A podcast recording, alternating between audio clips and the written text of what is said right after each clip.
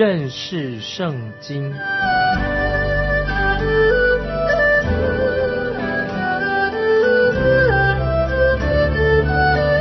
认识上帝的话，把上帝的话带到全世界。本节目是由认识圣经机构和环球广播电台联合制作，欢迎收听。亲爱的听众朋友，你好，欢迎收听认识圣经。我是麦基牧师。我们看以下的一节经文，就是以赛亚书第四十章十二节。这节经文要给我们介绍创造主的伟大。谁曾用手心量诸水，用手虎口量苍天，用升斗盛大地的尘土，用秤秤山岭，用天平平冈陵呢？听众朋友，这个宇宙万物是谁创造的呢？如果你去到外太空，你我是没有重量的。今天是谁在称重量呢？在哪里去称这个重量呢？这些经文使我想到一首诗歌，我想要唱“神真伟大”。接下来我们跳到以赛亚书四十章十三十四节：“谁曾测度？”耶和华的心，或做他的谋士，指教他呢？感谢神，神知道没有什么可以与他同等的，也没有什么人可以给神做谋士。有人问了一个很可笑的问题，说：曾经你看过什么东西是神自己没有见过的呢？答案很简单，神从未看见过能与他。相提并论，跟他同等的东西或者人，听众朋友，我们每天都看见跟我们一样的人，我们就是人，我们都是很有限的。接下来我们看以赛亚书四十章十八节，你们究竟将谁比神？用什么形象与神比较呢？听众朋友，我们知道的实在很有限，太少的，所以我们所知道的都是。借由神在圣经当中给我们所启示的，神并没有把所有的知识全部告诉我们知道，所以我们要在神面前谦卑，甚至神也没有告诉我们关于我们自己的事，他没有告诉我们，我们都还不能够体会，除非神要告诉我们。以赛亚先知就把神和偶像做了一个对比，先知以赛亚说：“你们究竟？”将谁来比神？用什么形象与神比较呢？听众朋友，我们来看看，我们四周啊，有人画主耶稣的画像。那么我个人并不喜欢人做耶稣的画像，因为那根本是不是主耶稣真正的样子。那我这样说，也许有些人不一定喜欢，尤其那些卖画的人、卖主耶稣那些画像的商店。那么我会认为这些画画像也就是画像，不是真正的耶稣。真的，我们并不需要主耶稣为主耶稣来作画啊，画一个画像。曾经有一位哲学家这样说：人绝对不可能要画出主耶稣的画像，不可能的，除非这个人的心里面他已经失去了主的同在。所以意思就是说，我们不需要用像，用一个画像跟我们同在，因为主耶稣本来就住在我们的心里面。我也同意他的看法。先知以赛亚他。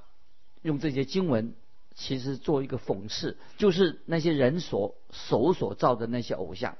接下来我们看第十九节，偶像是匠人铸造银匠用金包裹，为他铸造银链。今天我们看到有钱人会做了一个很漂亮的、华贵的那些偶像，啊，他们的偶像看起来也很有钱。接下来我们看二十节，穷乏献不起这样供物的。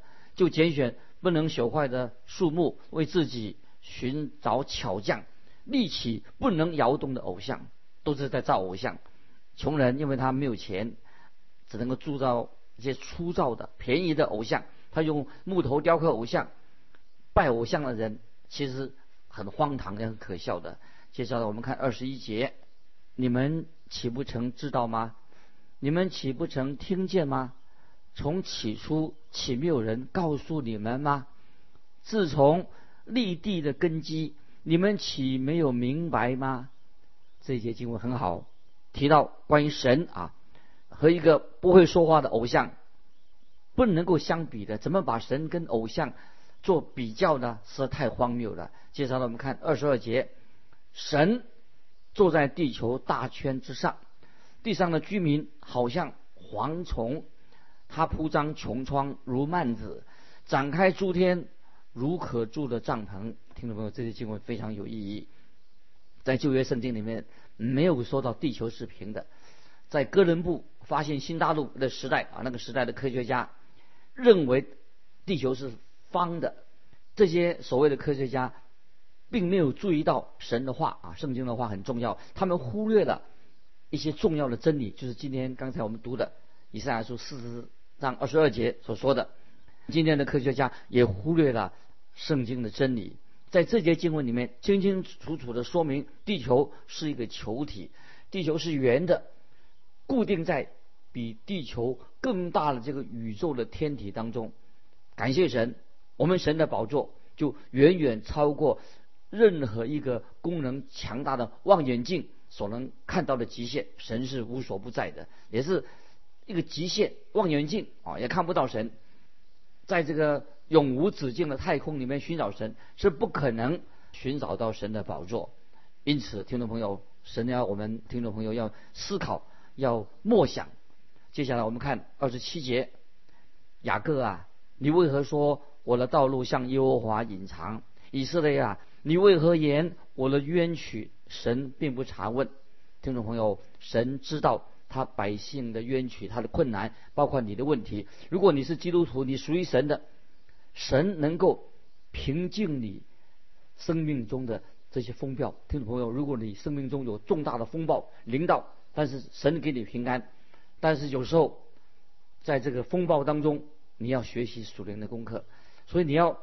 明白为什么你会进入这个暴风雨当中？你不必坐在那里抱怨，在那里哭泣。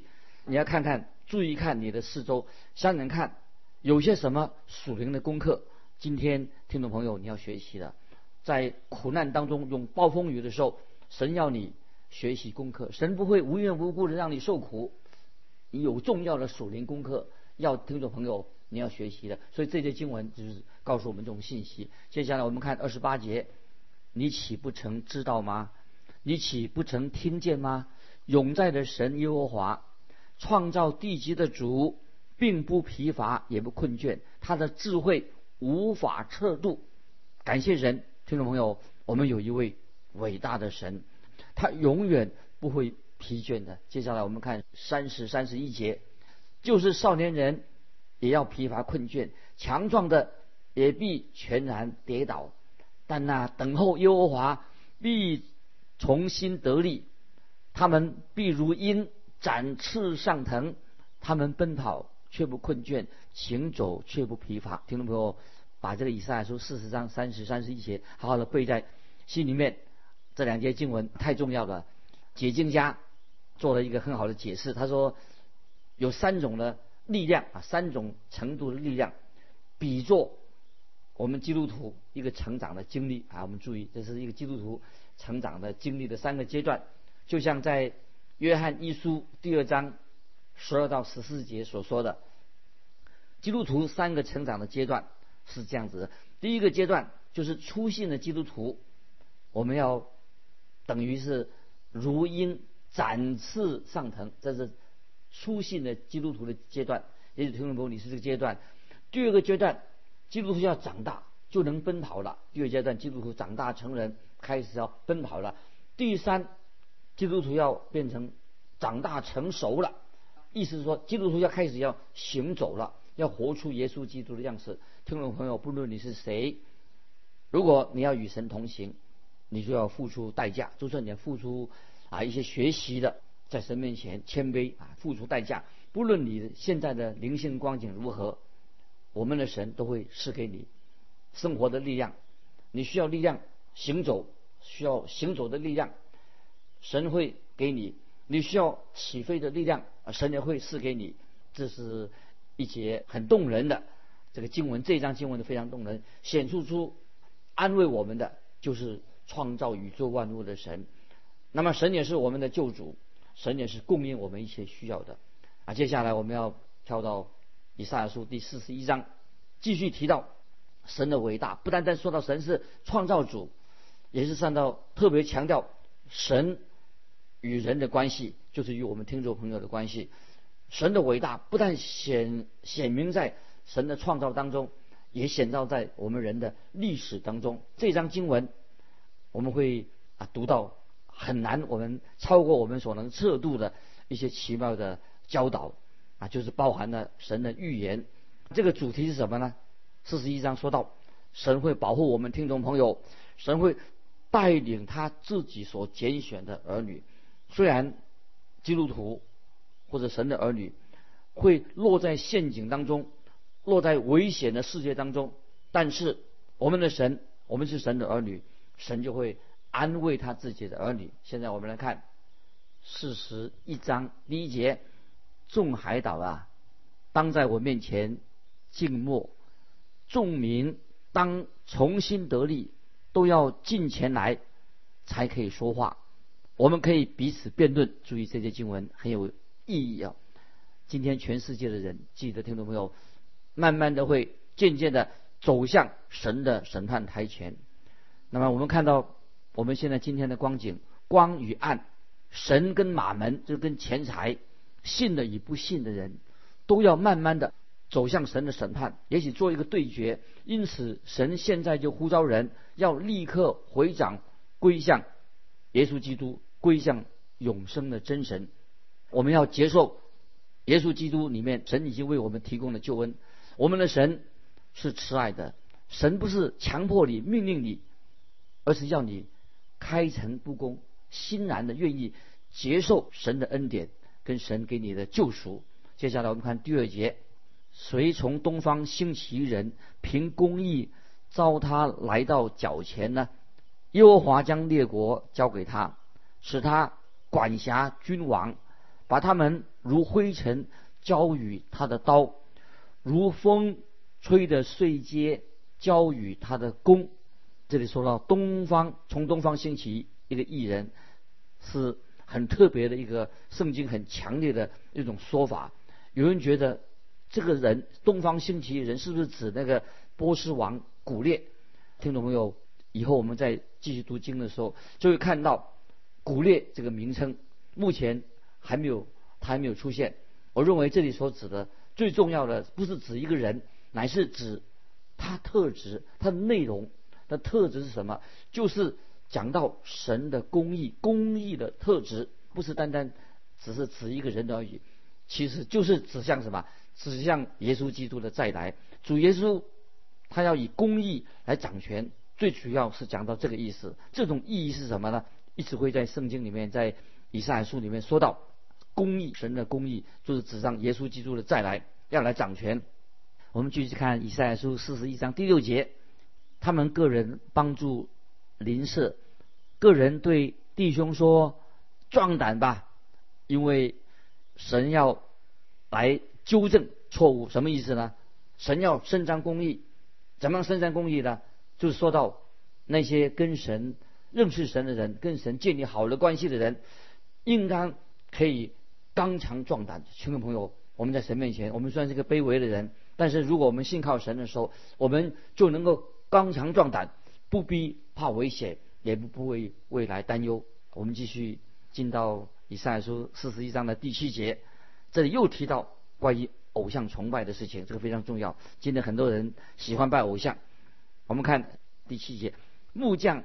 勉力银匠用锤打光的，勉力打针的，论焊工的说焊得好，又用钉子钉稳，免得偶像摇动动摇。这个这些经文很有趣啊，有点讽刺。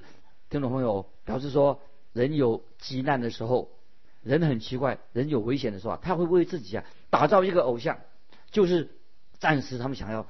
抓住一个偶像，依靠这个偶像，但是神这里告诉我们说啊，我们看第八节，唯你以色列我的仆人雅各我所拣选的，我朋友亚伯拉罕的后裔。这里听到很清楚的说到，神安慰现在在忧患当中的以色列人，神对他们说：千万不要为自己打造偶像。为什么你不转向真神呢？听众朋友也是这样。如果今天你在忧患当中有困难的时候，你为什么不转向真神呢？神知道以色列人他们就是罪人，他们所以这个时候神仍然称他们为雅各。雅各原来的意思什么意思呢？就是诡诈的意思。感谢神，神已经让他变成以色列，给他个新的名字。以色列就是意思就是神的王子。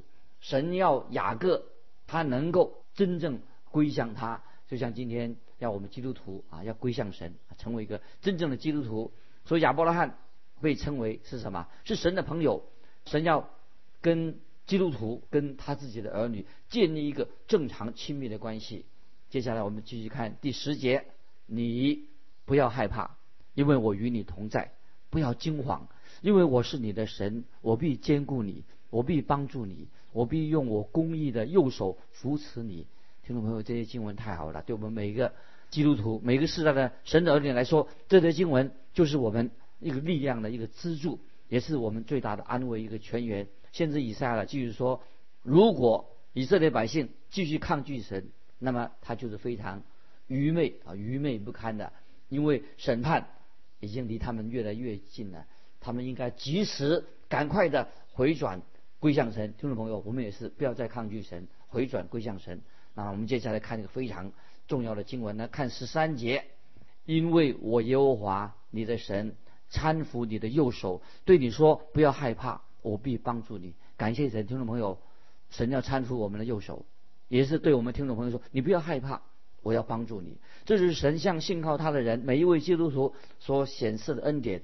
我们的神实在太奇妙了，听众朋友，神要我们全心的信靠他，与神同行，跟神建立一个很亲密的关系，要更多的认识神。如果我们忽略了这个神啊，跟我们之间的这么亲密的关系的话，没有更认识他的话的话，那么我们今天忙很忙碌在教会的施工，你花了很多时间，你千万不要忘记跟神自己的关系，不要忽略神的奇妙的恩典。接下来看四十一章十四节，你这从雅各和你们以色列人不要害怕，耶和华说：“我必帮助你。”你的救赎主就是以色列的圣者，你可能以为说你自己很了不起啊！我们听众朋友，真的吗？你是很了不起吗？其实我们只是从我们从是一个很卑微的。也许听众朋友，我们认为说啊，我们自己是一个无名小卒。但是听众朋友，我们的神他会使我们变成一个尊贵的人。只有神能够使我们站在一个尊贵的地位。一个基督徒虽然在神面前我们是很渺小的。也许我们有时心里面充满了烦恼，那么我们在人生舞台当中常常也是跌跌撞撞的，我们常常也不知道何去何从。但是感谢神，我们可以来到，记得我们可以来到神面前。我们不是不知道何去，我们可以来到神面前。今天很多人走绝路了，看破自己，觉得走绝路走不归路了，很可惜。其实他们像我们一样，基督徒一样，我们可以回转归向神，我们可以寻求。神的帮助，与神建立一个亲密的关系，因为我们可以寻求神的救恩、神的良良善，可以寻求神的恩典。所以，听众朋友，巴不得啊，我们虽然我们人是一个很渺小的，但是感谢神。接下来，我们都知道，先知一下子告诉我们说，关于千禧年，神来告诉我们，我们在永恒里面得到神的祝福到底是什么？我们来看二十一节，耶和华对假神说。你们要呈上你们的案件。雅各的君说：“你们要声明你们确实的理由。”这节经文是什么意思呢？耶和华对假神说：“你们要呈上你们的案件。”这里是不是说神向那些拜偶像的人提出挑战？今天听众朋友们看到很多人仍然拜偶像，没有接受耶稣基督做他们的救主，所以神是向偶像这些崇拜者、偶像崇拜者提出。挑战谁在拜偶像呢？听众朋友，你有没有想过你自己？你反省你自己，会不会你也可能在拜偶像呢？为什么我这样说呢？如果任何事情阻挡了你跟神之间的关系，阻挡你阻挡你来信靠耶稣，阻挡你认识耶稣。要记得，阻挡你的那些东西就是偶像。今天听懂没有？有没有可能性，你花很多的时间，花很多的精力，在一些其他的事情上，你没有真正的、真正来到神面前，就是这个事情，这个阻挡你认识神。听众朋友？凡是阻挡你认识神、阻挡你去服侍神、阻挡你敬畏神、敬拜神的事情，那些事情、那件事情，就是吧，就成为你的偶像。偶像就是抵挡耶稣基督的偶像，就是取代你跟神在你心中的地位。所以，听众朋友，千万不要让一些偶像取代了耶稣基督。在你身里面的地位，耶稣基督在我们生命里面要居首位、掌王权。偶像就是阻挡人亲近神，那个就是变成一个偶像。今天听众朋友，偶像是什么呢？你知道吗？今天很多异端邪说，就是他们解释宇宙起源的时候，就是否定了神的是宇宙的创造者，宇宙的起源是从神开始的。今天进化论的学说。常常呢取代的啊，他说宇宙是偶然来的，进化来的，就不相信神的，就是取代了神，这个就变成偶像。但是神说，如果人要降世来敌对神的话，神说你要呈上你的案件。所以，所以耶和华对假神说，你们要呈上你们的案件，什么意思？你请你说出来来做辩论。接下来我们看二十二节，可以声明只是我们将来必。遇的事，说明先前的是什么事，好叫我们思索，得知事的结局，或者把将来的事指示我们。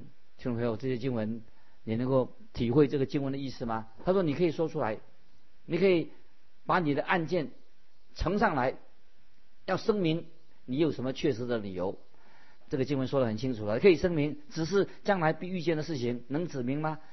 说明先前的是什么事？我们能说明先前什么事吗？好像我们思索得知事的结局，或者把将来的事情指示我们。今天有人能这样做吗？当然，我们人渺小的人不可能知道自己认识自己，也不知道宇宙的起源，也不知道将来会发生什么事情。听众朋友，不论这个人的理论是什么，其实今天人很多的讲道理啊，其实很多事情我们是无知的，就是不知道。有人估计说啊，在啊多少年以后啊会发生什么情？谁知道？没有人知道。但是有一件事情我们倒很确实，关于进化论、进化论的学说，再过五十年以后，很多人啊，我个人认为说，进化的很多人呢就不会接受这个进化论的学说，因为进化论只是许多的理论之一。这些理论很多人讲了很多道理，很多理论就像什么残骸一样会被人家丢弃啊，都是没有没有果效的。再过很多年以后，人家会把这丢到垃圾堆里面去的。所以，关于许多宇宙的起源的学说啊，都不正确的。之前认为说啊，这是很不很不科学的解释，其实早已经被人家推翻了。今天所说的学说，明天都被人家推翻了。所以，今天我们人应该在神面前谦卑。人不可能知道他的人类的起源，自己的起源，也不知道未来又发生什么事情，因为我们人呢知识有限，也可以说我们人都是很无知的，我们很有限的。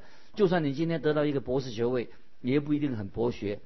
曾经啊，有一位弟兄很有意很有意思，他是专门研究眼睛，研究以什么研究蚊子的眼睛，一个博士。那有一天他在做研究的时候，他突然间心里面呢有个念头，哎呀，他想说，哎呀，我不想再继续花一辈子啊，专门研究蚊子，我小蚊子的眼睛了。当然是他可以继续研究，但是他觉得没有兴趣了，他觉得。他这样研究下去的话，他实在他不想研究，他实在是这个生活太单调了。他做什么事情呢？他决定做什么事情啊？他要来传福音。他然后他说：“我是既然我是耶稣基督的门徒，耶稣基督是我的救主，那么我也要寻求更多的认识耶稣。我不要求那个文字博士的，我不要做文字眼睛的博士。我要决定把我自己奉献给神。我愿意做一生。”最有意义的事情，听众朋友，巴不得你有这样的心智。后来这个要是研究文字眼睛的博士，他成为一个传道人了。一个人当然可以接受高等教育，也可以有博士学位，但是要知道，听众朋友，我们所知道的还是很有限，因为每每一个人不知道他从哪里来，也不知道往哪里去。但是当我们归向耶稣基督的时候，我们就有了答案。当然不是神告诉我们所有一些答案，我们什么都懂，不是这个意思。但是我们该知道的，我们的神主耶稣基督一定会告诉我们该知道的事情。接下来我们看二十四节，看呐，你们属乎虚无，你们的作为也是属乎虚空。那选择你们的是可证悟的，听众朋友注意这些经文，因为我们人很有限，没有办法解释过去。当我们远离神的时候，我们也不知道我们未来将要如何。